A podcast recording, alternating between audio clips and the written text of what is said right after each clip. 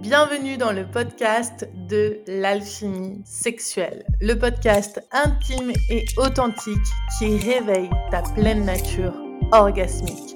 Enchantée, je suis Estelle et j'accompagne des personnes à se réapproprier leur pouvoir personnel en utilisant consciemment leur énergie sexuelle.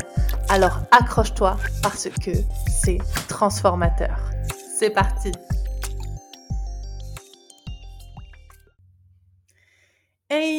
j'espère que vous allez bien. Je suis ravie de vous retrouver cette semaine pour ce nouvel épisode du podcast.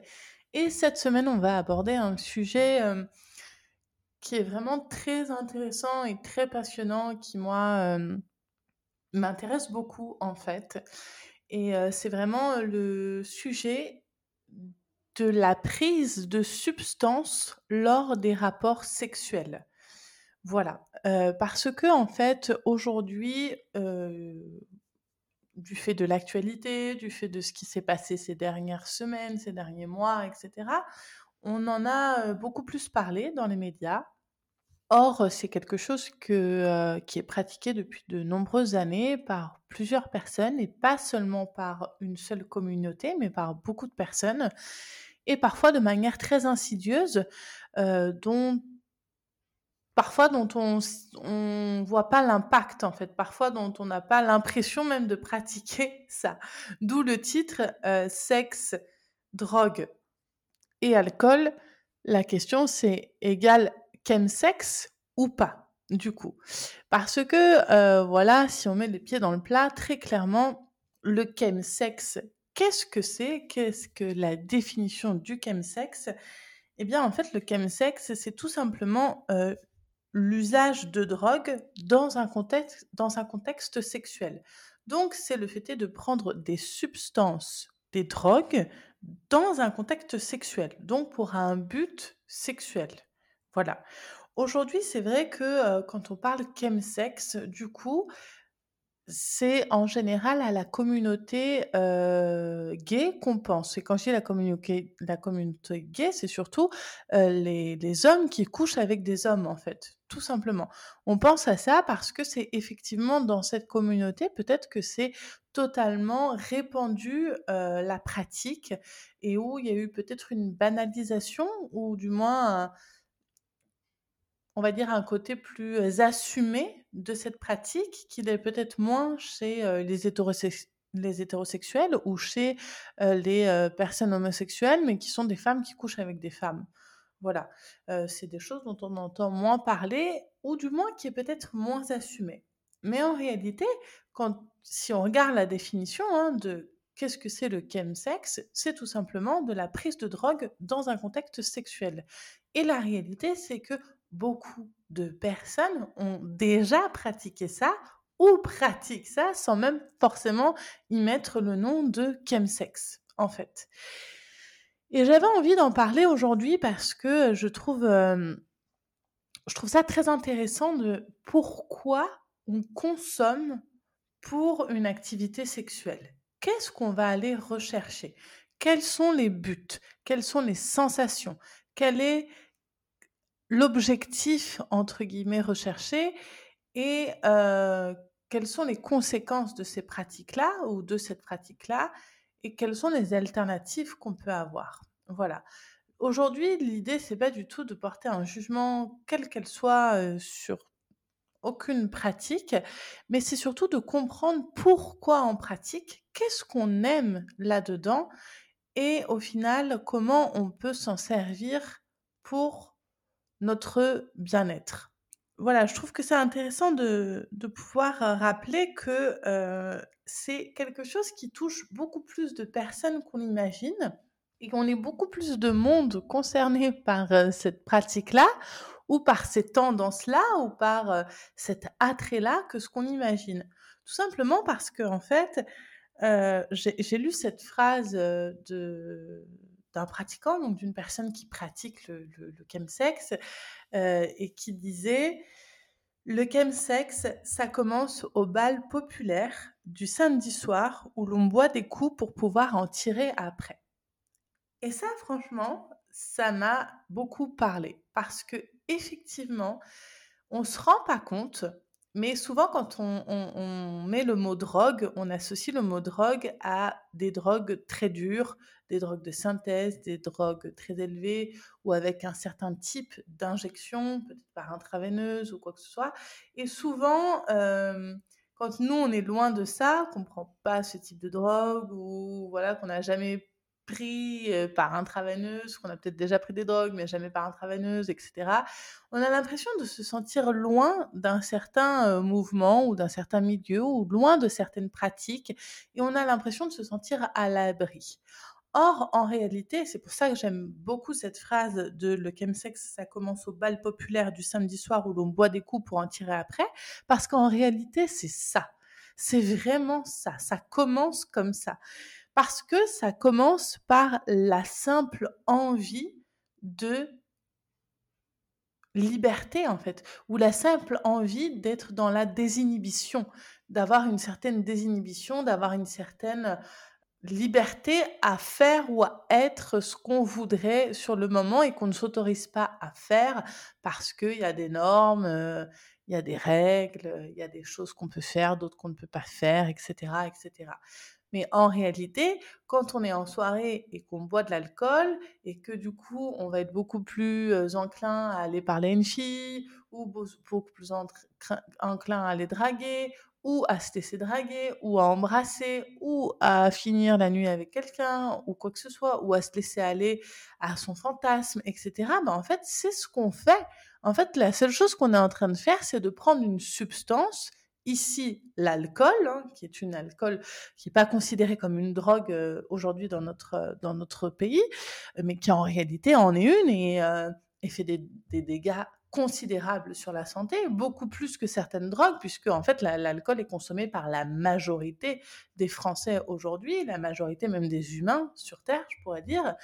Et c'est tout à fait normal d'être bourré, de finir la tête dans, dans l'évier ou, dans les toilettes. Enfin, voilà, il y, a une sorte de banalisation quand même de certaines substances, notamment l'alcool et aussi, on pourrait dire, la marijuana. Aujourd'hui, la weed, c'est des substances qui sont devenues, même si la weed, elle n'est pas légale en France, c'est quand même des substances qui sont devenues normales, beaucoup plus banales, beaucoup plus, bon, voilà, il n'y a rien de mais en réalité, dès qu'on commence à rentrer là-dedans, c'est-à-dire dès qu'on a besoin d'un petit verre ou de deux ou de trois ou de plus ou de quelques pétards pour ah, détendre le corps, détendre l'esprit, passer à autre chose, se libérer, faire la fête, euh, décompresser, euh, et pourquoi pas se libérer sexuellement, bah en fait, si on suit la définition claire du chemsex, c'est ce qu'on est en train de faire. Voilà. Donc après, effectivement, on va dire là où le, la pratique en soi du chemsex va un peu plus loin, c'est que du coup, elle n'utilise pas que des stimulants ou des substances comme l'alcool ou la marijuana, mais elle va partir dans d'autres substances comme la MDMA, l'ecstasy, la cocaïne, ça peut être saupoudré de poppers et après on peut partir dans d'autres substances qui sont peut-être moins consommées mais qui sont quand même euh, pas mal connues au final, euh, la kétamine, euh, le GHB et la fameuse 3-MMC. Voilà. Et en fait, euh, la kétamine, euh, la 3-MMC, euh, ça fait partie des, des, drogues qui sont dites de la catinone. Et en fait, la catinone, c'est le principe actif du cat. Et c'est une plante naturelle qui a le pouvoir de désinhiber, en fait. Et elle est souvent mâchée autour de la péninsule arabique. Et en fait, elle a été reproduite artisanalement. Pardon, elle a été reproduite artificiellement et ça a donné naissance en fait à un groupe de drogues de synthèse qui s'appelle donc les catinones. Et c'est effectivement la prise des catinones, donc la prise de ces substances-là, qui sont pratiquées, enfin qui sont prises en règle générale dans le cadre du chemsex. Donc le sexe sous substance et notamment sous, sous substance des catinones. Maintenant, euh, c'est pas parce que euh, une personne ne prend pas, par exemple, de la 3-MMC ou, ne prend pas du GHB ou ne prend pas euh, une drogue qui fait partie des catinones, qu'elle prend de l'alcool, qu'elle fume un pétard et qu'elle se prend un petit cacheton d'ecstasy. Et dans le but de passer une bonne soirée avec son ou sa partenaire, ça reste du chemsex. Ça reste en fait prendre une substance qui va altérer notre conscience, qui va créer des, connexions neurologiques différentes à l'intérieur de nous qui vont nous permettre de libérer certaines substances qui vont nous donner des effets dans le but d'améliorer la relation sexuelle.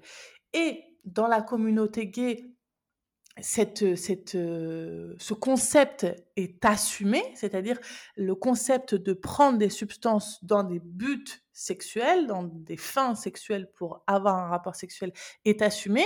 Ça l'est peut-être moins dans la communauté hétérosexuelle où c'est moins dit, c'est moins assumé.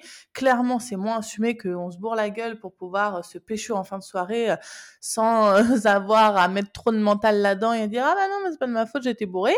Donc c'est peut-être moins assumé, c'est peut-être moins mis en avant, mais en réalité, il y a un petit peu de la même chose derrière.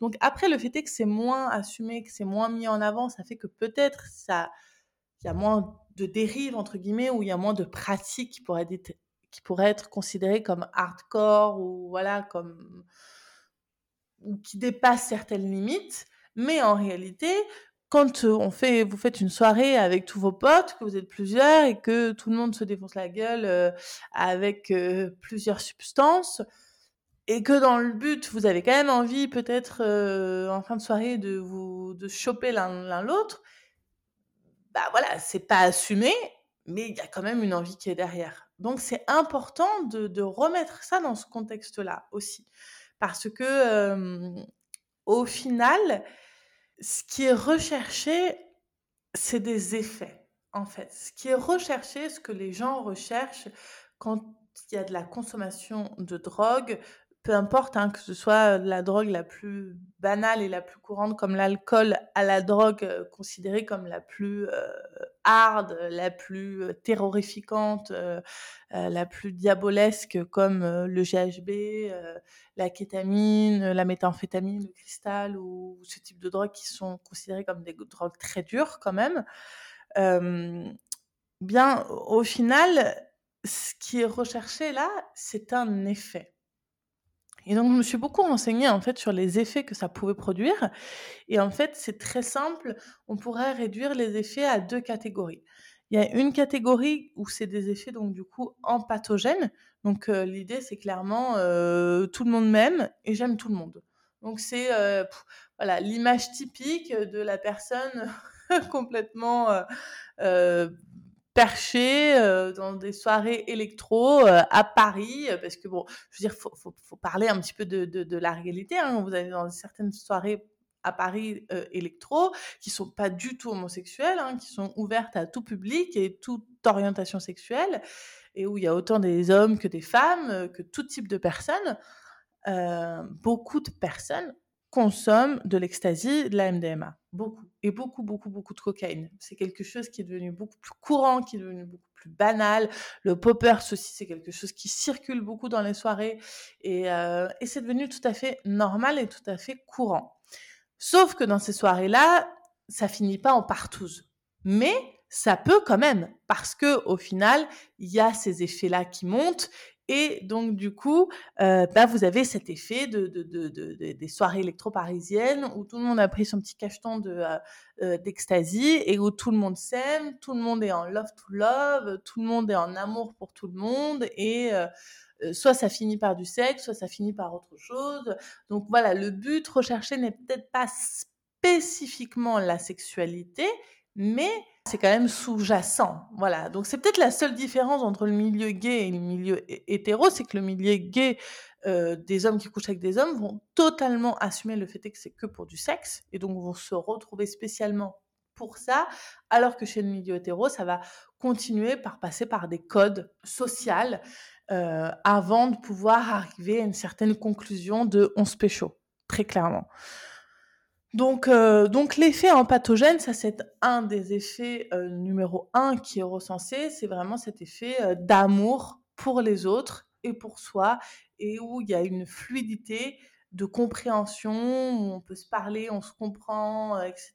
Et il y a une osmose entre les personnes. Voilà. Euh, et ensuite, le deuxième effet, c'est l'effet entactogène. Donc, l'effet entactogène, ça veut dire quoi? Ça veut dire qu'en fait, bah, du coup, ça décuple les sensations physiques. Donc, euh, une simple petite caresse, euh, voilà, un simple petit effleurement, même toucher le mollet, toucher un doigt, toucher les, genoux, d'un coup, ça peut devenir waouh, une sensation de dingue et votre genou peut être aussi érogène que euh, votre partie génitale, quoi. Euh, parce que ça a totalement décuplé la sensation physique, en fait. Voilà, donc ça, c'est clairement les deux effets qui sont recherchés dans la prise de substances pour pratiquer la sexualité. Et donc, du coup, bah forcément, ça on pourrait dire tout simplement que ça augmente la sensibilité du corps. Ça va aussi augmenter la libido et très clairement, ça va lever les inhibitions. On va sentir une intimité, une confiance partagée. Euh, voilà, il va y avoir une augmentation du plaisir et aussi il va y avoir une insatiabilité sexuelle. Donc, comme s'il y avait une performance qui s'installait où du coup on a toujours envie, toujours envie. Il n'y a pas de période réfractaire. Voilà, parce que souvent les hommes, une fois qu'ils ont éjaculé, il y a quand même une période réfractaire, donc il y a une baisse considérable du désir et il y a besoin d'un temps de récupération avant que le corps puisse reprendre une activité sexuelle. Les femmes ont également une période réfractaire, mais qui est beaucoup plus courte que celle des hommes et qui va demander moins de temps de réhabilitation ou de récupération plutôt que celle des hommes bien que une femme, quand elle vient d'avoir un orgasme, si c'est un orgasme du clitoris, si vous voulez aller lui toucher son clitoris tout de suite derrière, généralement, il va y avoir quand même une sorte de recul et de rejet de attends, laisse-moi respirer, là, j'ai besoin de reprendre mes esprits, j'ai besoin de récupérer deux minutes, d'assimiler ce que je suis en train de vivre avant de pouvoir repartir. Et donc, sous la prise de certains stupéfiants, eh bien, du coup, cette période réfractaire n'existe pas. Donc, du coup, il y a, une, y a un, désir qui est toujours full contact, qui est toujours au taquet, en fait, qui est comme une insatiabilité euh, sexuelle. Donc, euh, ça, c'est, on va dire, pour le côté, euh, genre, limite, vous m'écoutez, vous n'avez jamais pratiqué, vous vous dites, ah ouais, ça peut être sympa. Donc, effectivement, comme ça, ça peut être attrayant. Et c'est bien pour ça que c'est aussi addictif, parce que du coup, il y, a, y a du plaisir qui est éprouvé, il y a une connexion qui est vécue, il y a, y a un truc qui s'est passé. Hein. C'est comme quand vous faites l'apéro, vous êtes avec les copains, les copines, vous êtes là, vous êtes bien, vous êtes au soleil, vous mangez des bons petits trucs, un bon petit verre, c'est sympa, etc. Puis deux, puis trois, et puis un petit pétard, et puis ci, et puis ça, puis les sensations sont sympas, et puis ça se répète, et puis on répète, on répète, on répète, on répète, et on veut réitérer, réitérer, et retrouver cette sensation se raccrocher à cette sensation et c'est à partir de là que l'addiction va commencer. Parce que du coup, on va devenir addict aux substances, bien évidemment, mais en soi, c'est pas vraiment à la substance qu'on est addict, c'est surtout à la sensation, parce qu'on veut réitérer cette sensation. Et donc, on a associé la prise de substance à l'effet obtenu en fait. Et donc c'est pour ça qu'on devient addict à la substance parce qu'on veut récupérer ou retrouver cette sensation. Sauf que à long terme, bien évidemment, euh, cette pratique-là, elle a des effets secondaires, bien sûr. Je pense que la plupart d'entre vous le, savent déjà et le connaissent déjà mais on va quand même énumérer certains effets secondaires ici parce que c'est très important d'en parler, parce qu'une médaille, elle a les deux côtés, les deux revers, le côté positif et le côté négatif. Et si on parle du côté positif, c'est aussi important de parler du côté négatif. Et très clairement, le côté négatif, bah, ça peut être des troubles psychologiques, ça peut être des attaques de panique, ça peut être des accès maniaques, ça peut être des insuffisances rénales, ça peut être la destruction euh, des tissus musculaires, des infractus, des AVC, de la dépression, de la paranoïa, de l'isolement social, euh, de l'amaigrissement, de la perte de poids, des troubles visuels. Euh, ça peut être tout ça à la fois aussi. Et puis dans des, dans des cas beaucoup plus graves, bien évidemment, selon par quelle voie et de quelle manière vous consommez ces substances-là, bien évidemment, il peut y avoir des, hépatites, notamment l'hépatite C, qui, quand même très, très, très compliqué à porter, qui est une maladie très grave, le VIH aussi. Et le problème, surtout, le gros, gros problème, c'est qu'en fait, plus il y a de la consommation, plus on a envie de consommer.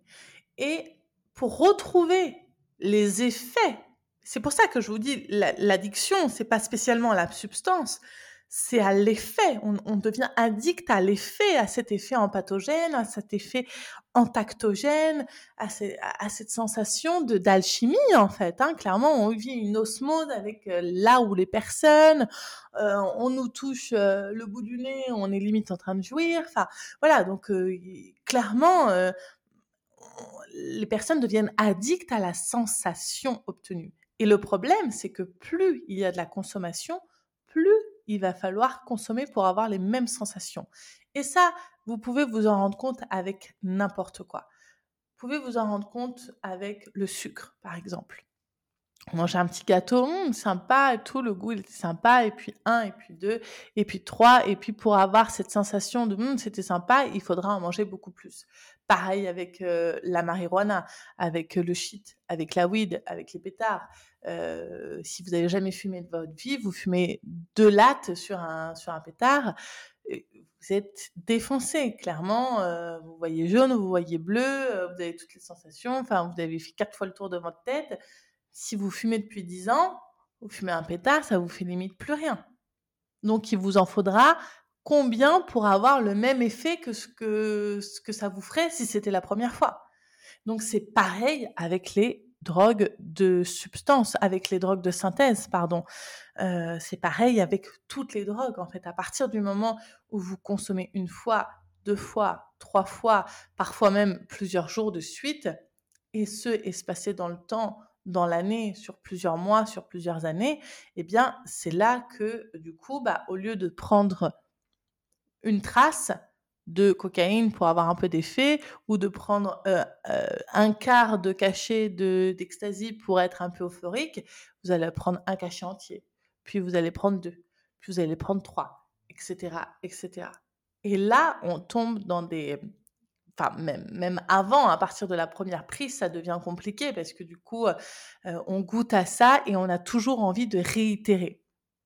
Et donc, à partir du moment où ça se réitère, les doses augmentent et ça devient la catastrophe, entre guillemets, parce que, enfin, c'est même pas entre guillemets, parce que c'est à partir de là où les conséquences physiques sur le corps vont être difficiles à vivre et où surtout, bah, l'addiction bah, va commencer, en fait. elle a commencé même avant, mais elle va être en tout cas beaucoup plus palpable, beaucoup plus réelle et on va se rendre compte qu'en fait, bah, du coup, on est tombé dans, quelque chose et effectivement, on est devenu addict à une substance.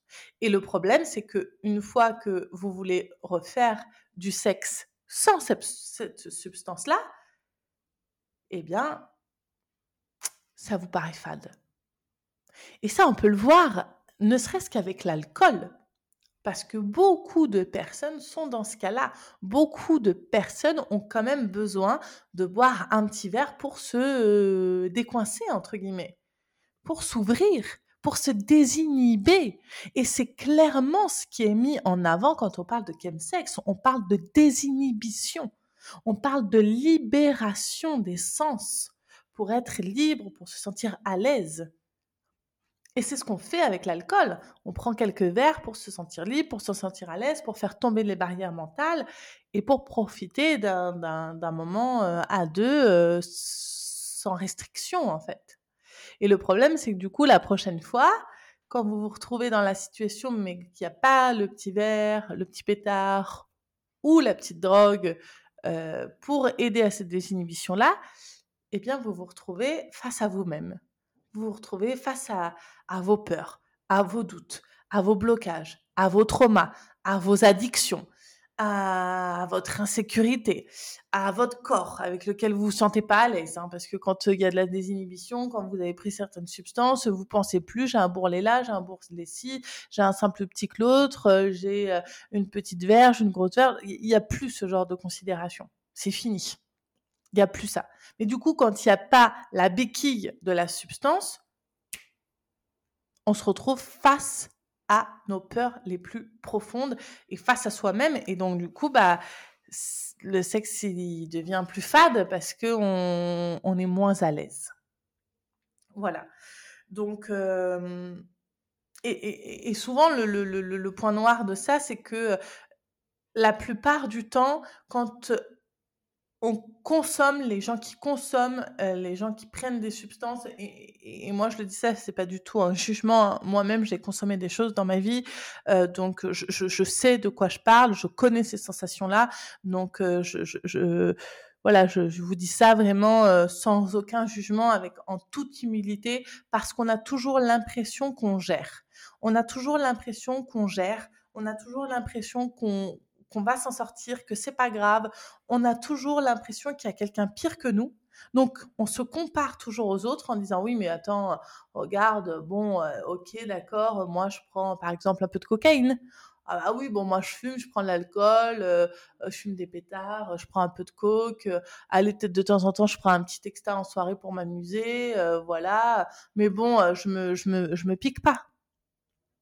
Je prends pas d'héroïne je fais pas ci, je fais pas ça. Et on va aller toujours se comparer à quelqu'un de pire.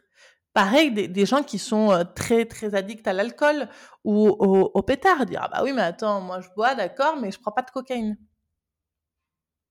Et on va toujours aller se comparer à plus grave que nous pour justifier la situation dans laquelle on est. Et quand on commence à faire ça, c'est qu'on est addict. C'est qu'il y a addiction, c'est qu'il y a un problème en fait et avoir cette lucidité d'esprit pour regarder ça et agir face à ça, c'est parfois difficile, mais c'est important d'essayer de l'avoir parce que un jour, on gérera plus.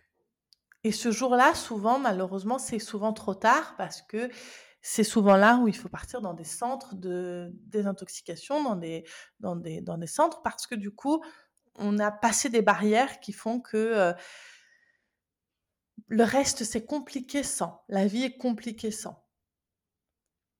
Voilà. Donc, euh, moi, ce que j'avais envie de transmettre dans cet épisode, c'était déjà euh, une vision de ça, une vision de cette pratique-là, une vision de cette réalité-là, déjà pour l'observer, en fait.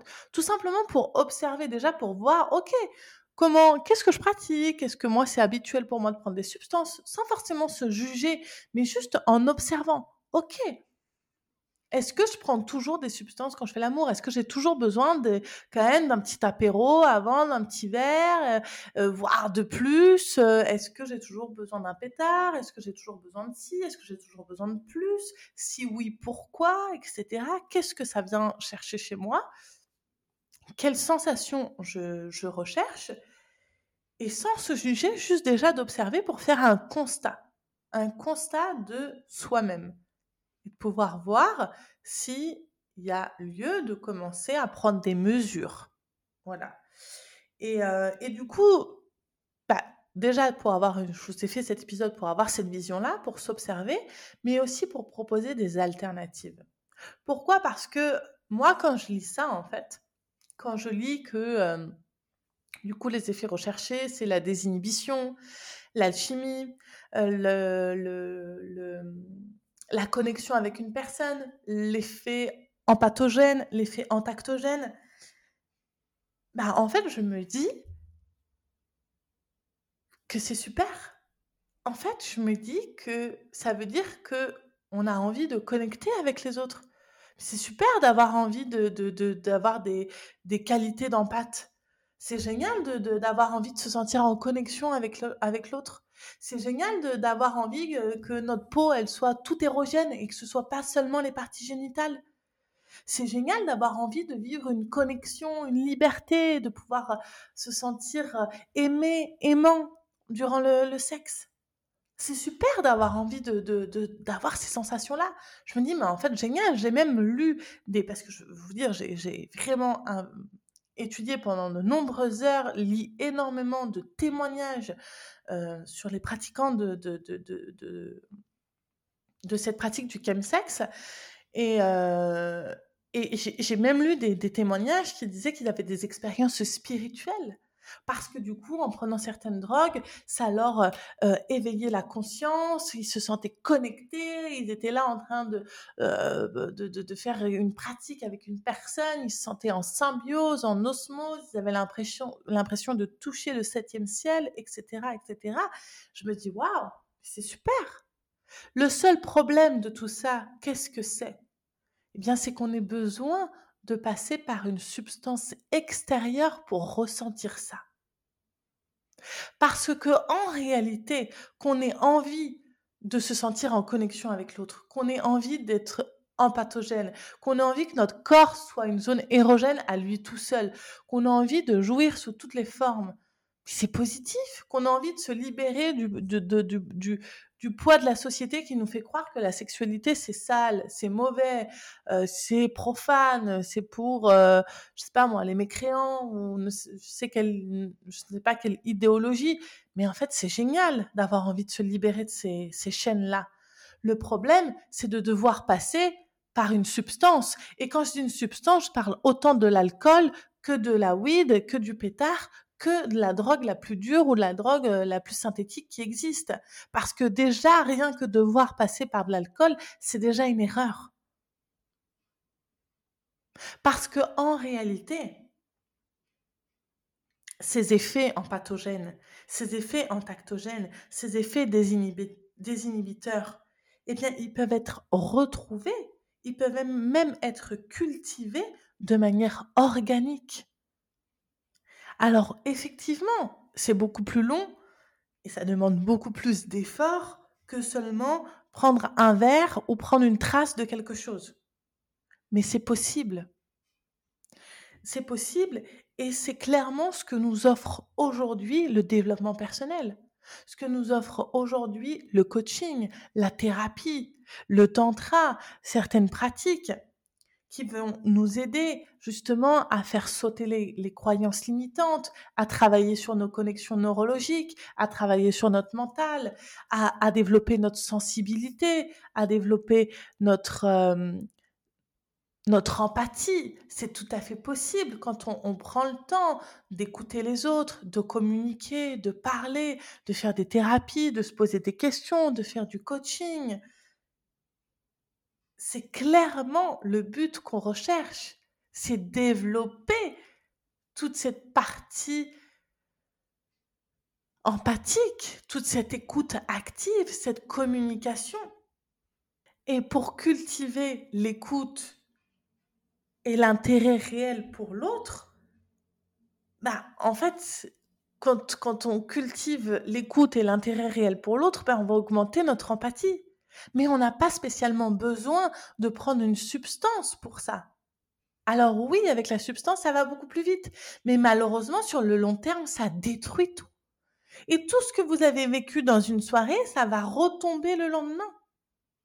Alors qu'en réalité, effectivement, travailler sur soi, aller voir ses blocages, aller voir ses traumas, comprendre ses peurs, favoriser la communication dans le couple, essayer de développer une communication non violente, essayer de développer de l'amour, essayer de développer une empathie, une écoute, avoir des pratiques spirituelles, euh, remercier, ressentir de la gratitude, remercier la vie, le soleil, l'eau, la nourriture, essayer d'être agréable, d'être euh, euh, conciliant, d'être aidant avec sa famille, son entourage, les gens qui, qui, qui font partie de notre écosystème, ah oui, c'est beaucoup plus difficile, ça demande beaucoup plus de challenge, ça demande beaucoup plus de, travail sur soi et c'est plus long et les résultats, ils se voient pas en quelques minutes. Les effets, ils n'arrivent pas en quelques secondes. Mais par contre, sur le long terme, c'est la vraie libération, c'est la vraie connexion, c'est la vraie alchimie qui s'opère. Parce qu'il y a un réel désir derrière. Et surtout, le corps, il a le temps de s'habituer de manière organique à tout ça. Et même, par exemple, quand on parle du côté entactogène, du fait que le corps entier devient une zone érogène, mais tout ça, c'est des choses qu'on peut développer. Par le massage, par le tantra, par la respiration consciente, par le toucher conscient, par le slow sex, en prenant le temps de faire autre chose peut-être que que juste toujours la même chose en fait. Sauf que oui, ça demande de l'implication, ça demande des efforts. Et parfois on a la flemme. On préfère plutôt que de prendre une heure pour aller discuter avec sa compagne ou son conjoint ou euh, voilà prendre une heure pour aller se donner un massage mutuel ou prendre une heure pour prendre le temps de faire l'amour sans être pressé, etc. Bah, parfois on a la flemme parce qu'on est fatigué, etc. Qu'on a l'impression que ça va nous enlever de l'énergie, que ça va nous demander de l'énergie. On préfère se mettre devant Netflix. Et du coup, prendre une petite bouteille de vin pour faire sauter toutes les croyances, faire sauter tous les traumas, faire sauter tout ça, ou prendre une petite trace et puis ah, ressentir les faits et passer un bon moment. Et on met tous les traumas, tous les blocages, tous les trucs dans un tiroir bien fermé à double tour jusqu'au moment où ça va exploser à la figure et on sera obligé de les résoudre. Pareil pour la performance, parce que c'est ce, dont on parle aussi hein, quand on parle de, de, de, chemsex, on parle aussi de performance. Hein, il, faut en parler, hein, c'est une réalité. Hein, cette insatiabilité sexuelle, c'est un effet de performance. écoutez, euh, j'ai envie de dire que tout ça, c'est pareil. C'est des choses qu'il est possible de travailler organiquement. Par exemple, les hommes peuvent apprendre à sublimer leurs éjaculations, peuvent apprendre à à maîtriser leur éjaculation. C'est ce que nous a appris le tantra, c'est ce que nous a appris le taoïsme, c'est ce que moi aussi j'apprends à mes clients dans les accompagnements privés.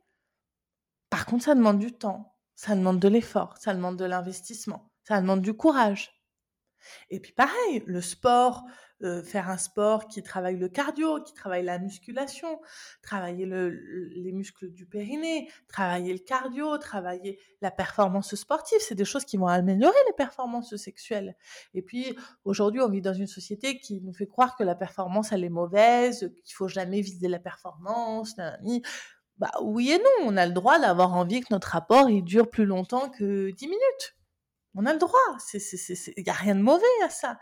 On a le droit d'avoir envie de passer 2-3 heures à faire l'amour sans être tributaire de notre corps. Parce qu'on est fatigué, parce qu'on a éjaculé, parce que si, etc. On a le droit d'avoir envie de vivre ces sensations-là. C'est pas mauvais en soi. Par contre, ce qui est mauvais, c'est de devoir prendre des substances pour les vivre. Là, ça devient néfaste. Et, euh, et surtout, ça devient compliqué sur le long terme. Et c'est pour ça que, euh, du coup, moi, euh, c'est vraiment très important pour moi de réapprendre à comment fonctionne notre corps, réapprendre à respirer, à inclure des mouvements, à mettre, à mettre du piment dans, dans cette vie-là et à apprendre comment fonctionnent les connexions neurologiques, comment fonctionne la chimie, comment apprendre à communiquer, etc., pour favoriser cet espace d'empathie et d'entactogène, pour favoriser l'amour, en fait. Très clairement, c'est de ça dont il s'agit. Et du coup, dans cette euh, vibes et dans cette, euh, dans cette idée, euh, eh bien, en fait, jeudi prochain à 20 20h30, donc le jeudi 23 mars à 20h30, euh, j'organise sur Zoom euh, en collaboration avec euh, Pam, une, amie qui elle fait du tambour, du tambour chamanique. Donc le tambour c'est vraiment un élément qui moi je trouve extraordinaire parce que vous avez rien besoin de prendre et juste quelques minutes au tambour, ça peut vous faire rentrer dans dans des états de transe, dans des états de connexion euh, avec le vivant, avec la terre, avec les animaux, avec votre environnement, avec vous-même, avec votre cœur. Et je trouve ça d'une puissance incroyable. Et, euh, donc du coup, bah, on a décidé de vous proposer de vous faire vivre une soirée euh, qui s'appelle Connexion cœur-sexe. Donc pour pouvoir relier le cœur au sexe. Et donc justement pouvoir vivre tous ces effets-là, tous ces effets euh, empathogènes, tous ces effets entactogènes, tous ces effets de connexion profonde et de trans profonde, de connexion profonde avec vous-même et avec les autres dans un voyage qui s'appelle la connexion cœur-sexe, un voyage qui est guidé par nos deux voix et surtout guidé par les instruments de musique de Pam euh, et notamment le tambour. Le voyage, il dure une heure. Euh, c'est vraiment euh, un voyage intense. Il n'y a rien besoin de prendre. Il y a juste besoin d'être là, en fait, de vous inscrire. Et avant de, avant de faire ce voyage, on va passer un temps à faire un cercle de groupe, un cercle de parole où on va parler justement de la sexualité, de comment chacun vit sa sexualité, etc., où chacun pourra s'exprimer, chacun et chacune pourra s'exprimer, et où du coup il y aura une liberté d'expression où justement on pourra commencer à lever les blocages, lever les traumas, débloquer des choses et pouvoir sentir ce côté de désinhibition parce que ça fait du bien de parler des choses telles qu'elles sont de manière libre, ça libère. Et il n'y a pas spécialement besoin de prendre une substance pour vivre cette libération et vivre ce côté libérateur et cette désinhibition, on va dire. Voilà. Et ensuite, une fois que cette libération euh, de parole aura été faite, eh bien, vous passerez euh, au voyage. Et, euh, et, ça promet vraiment d'être très intense, d'être très profond. Et, et, ça pourra permettre de, reconnaître, de reconnecter le sexe au cœur et le cœur au sexe et de vivre une expérience extraordinaire. Voilà. Donc, si ça vous parle, si ça vous intéresse, je vous mets le lien dans la description du podcast. Vous pouvez vous inscrire. C'est jeudi 23 mars à 20h30. Voilà. J'espère que cet épisode vous a plu et si vous avez envie de venir connecter avec moi, de me donner vos retours, me dire si vous, vous avez déjà essayé, ces pratiques-là, si c'est quelque chose qui vous parle, que vous connaissiez pas. Vraiment, tout est...